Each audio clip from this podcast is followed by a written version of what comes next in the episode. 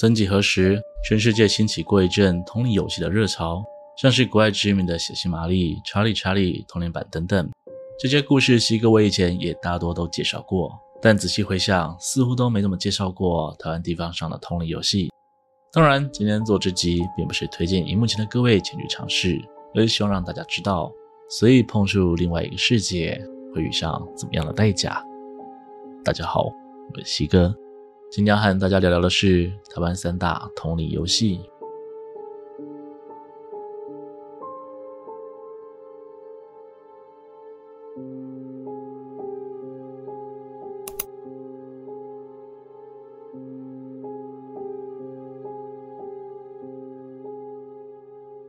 首先，第一个要提到的，必然是大家所最熟悉的碟仙了。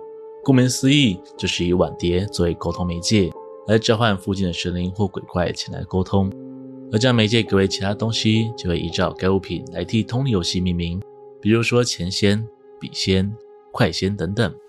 游玩这类游戏时，时间地点十分重要，通常会选择环境较为清静的地方，免得受到太多的干扰。同时得找一个阴气重的地方，像是坟场或是荒废老宅。时间则会选在刚入子时，也就是半夜十一点的时候。但是切记，绝对不能在十二点左右请，因为根据传统说法，那时候是阴气最盛、百鬼夜游之时。那时候请来回答问题的灵体，没有人知道会是什么样的猛鬼。人数最少需要两人，而人如果越多，阳气越盛，则越不容易找到鬼魂。可由于恭请碟仙是依靠人的意念，所以越多人的意念集结，越有机会请到碟仙。所以两者衡量之下，以五到六人为佳。再来就是道具步骤了，先准备一个干净的白色小碗碟，并在一侧用笔或胶带弄出一个箭头。接着准备一张纸，在纸的正中间，依照碗碟的大小画一个圆，当做起点。其他地方则分别写上是、否以及一到九。而如果想要更精确一点，可以去购买碟仙问答专用的纸张，或者是找一张写满文字的报纸，拿来方便让碟仙回答问题。一切准备就绪之后，就可以关上所有灯光与门板，并打开一扇窗户。接着将碗碟倒扣放在桌上后，所有人闭上眼睛，伸出食指轻轻贴在碗碟的边缘，并一同低声默念着：“碟仙，碟仙，请出来！碟仙，碟仙，请出来！”在恭请碟仙时，得必须重复说着这句话，直到碗碟开始慢慢移动起来。这时候就代表碟仙来了。这时要注意以下几件事情：一、不可以询问碟仙的死因，因为这非常没有礼貌，会触怒对方；二、游玩过程中绝对不可以突然松手；三、当游戏结束的时候，要说“碟仙，碟仙，请回去”，“碟仙，碟仙，请回去”。等到碗碟回到一开始的起点，游戏才算正式结束。记得烧点金纸贡品，当做给碟仙的感谢。四。这点西哥我认为最为重要，大家一定要听好。碟仙请来的并非神灵，而是周遭的亡魂鬼怪。他们来路不明，他们没有义务要说实话，他们不一定热心助人，所以全程都必须保持警惕。碟仙、笔仙等游戏在以前的台湾社会上十分知名，甚至在路边都可以买到碟仙专用的问答纸，导致几乎全台湾的年轻人都或多或少碰触过碟仙这类游戏。但也因此而开始大量传出灵异传闻，像有人贴纸询问碟仙是怎么离世的，当晚就莫名其妙的从楼顶一跃而下，或是有一群学生在八卦山上的废弃学校玩碟仙，同样问了非常不礼貌的问题，导致碟子当场碎裂。就在众人急忙收拾东西要回去时，不约而同的都在耳边听到有人说着：“来不及了，我要你们统统陪我作伴。”诸如此类的事件层出不穷，导致当年的政府不得不命令查禁所有关于碟仙类物品的贩售。各个学校也开始禁止学生游玩碟仙，这才让碟仙所引起的事端逐渐减少。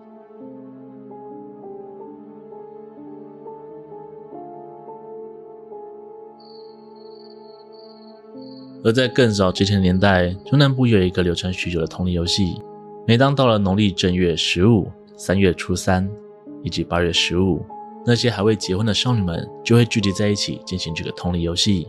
一旦仪式成功，就会请来传闻中被嫂嫂百般凌虐、最后死在椅子上的伊阿沟降临。一旦伊阿沟成功请来，就可以开始向伊阿沟提问了。但由于伊阿沟只能以敲打地板的方式回答，因此所有的问题都必须改成以数字回应，像是一下就是对，两下就是错。而相比碟仙、笔仙，请伊阿沟的方式则较为复杂一些。首先得准备一把竹椅、一件女童衣物、一个空篮子，里面放入胭脂水粉。香花、水果、剪刀与尺。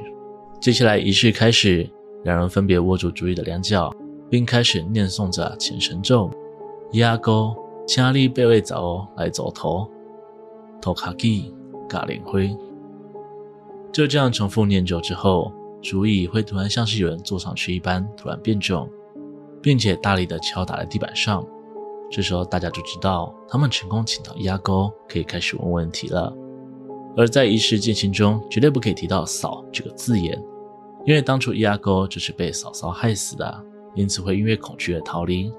另外，执行官伊阿沟的时候，绝对要选在刚才所提到的那三个时间。如果是其他时间来说，那最终请来的有可能就不会是伊阿沟，而是其他游荡的孤魂野鬼了。如果要说伊阿沟是给女孩们的游戏，那男孩子们玩的就是关扫帚神了。这个通灵游戏与关伊阿沟类似，只是游玩的人改为男孩，游玩的方式也相较简单。会有一名男孩手拿扫帚，以前额抵着扫帚顶端闭目冥想，其他人则手持三炷香将之围住，在扫帚上插上另一根线香之后，一边转圈一边念诵着咒语。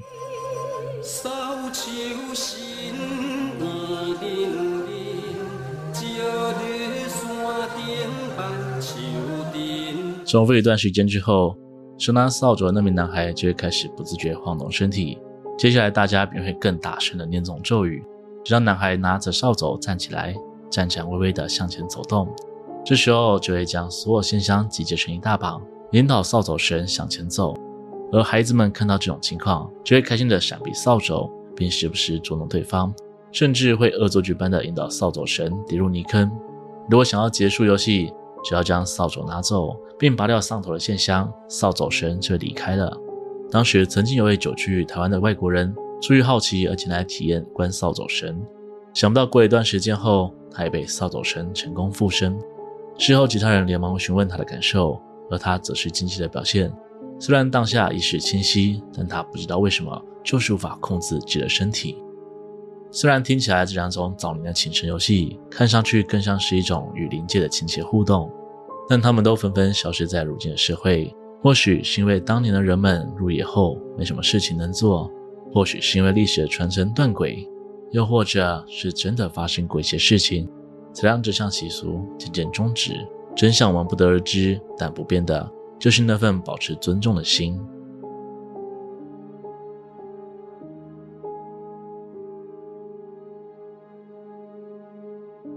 最后一个就来分享一下曾经盛极一时的进仙了。谣传说，只要能成功执行仪式，就可以看到自己未来的爱人。在那个情窦初开的学生年代，许多学生因此保持着适当的心情，尝试看到另一半的模样。至于玩法，则是要选择于满月之夜，或者是没有月色的夜晚，准备一支全新的蜡烛，身上则穿着与蜡烛一样颜色的衣服。接下来照两面全身镜。一个在前，一个在后。相传，在连续延伸的镜子倒影之中，可以打破阴阳之间的界限。但如果真没有办法，只需要在面前放镜子就可以了。到了午夜十二点，将所有灯光关闭，并将蜡烛点燃后放在镜子前，一边请求镜仙让你看到未来的恋人，或是其他能以画面显现的问题。接下来，手拿小刀开始削苹果，并且说出“镜仙，镜仙，请出来。”镜仙，镜仙，请出来！注意，苹果削得越满越好，越细越好，这都可以让显现出来的画面更加清晰。而此时要注意两件事情：第一点是周遭必须保持绝对的安静；第二点则是果皮绝对不能断掉，一旦断掉，你与镜中的其中一人就会遭逢厄运，被镜仙强制拖入另一个世界。事实上，西哥我在很小很小的时候就玩过类似的游戏。虽然印象不太深刻了，但我永远记得当时的害怕与期待。为此，我当下非常小心翼翼地削着苹果，生怕一不注意，却落了跟传说中一样的下场。果不其然，当我笑到一半时，镜子中似乎出现了一个女人的样子。此时心中的激动远超过了恐惧感，我迫不及待地继续往下削，想清楚看见对方的样子。但或许是因为过于激动，苹果皮断掉了。那瞬间，我的心情掉到了谷底，而镜中的那名女人却从静止状态开始快速靠近我，几乎是几秒钟的时间就出现在了镜子的另一端，并且出现了一张我这辈子都无法忘记的恐怖脸庞。那是我妈发现我半夜不睡觉，一脸震怒的脸庞。今天的故事就分享这边，欢迎大家在下方留言关于影片内容的看法。喜欢的人也可以投一投去感谢，那对我来说是很大的鼓励哦。如果喜欢的频道，请别忘了帮我订阅、按赞、分享，并且开启小铃铛，才不会错过最新的影片哦。我是西哥，我们下次见。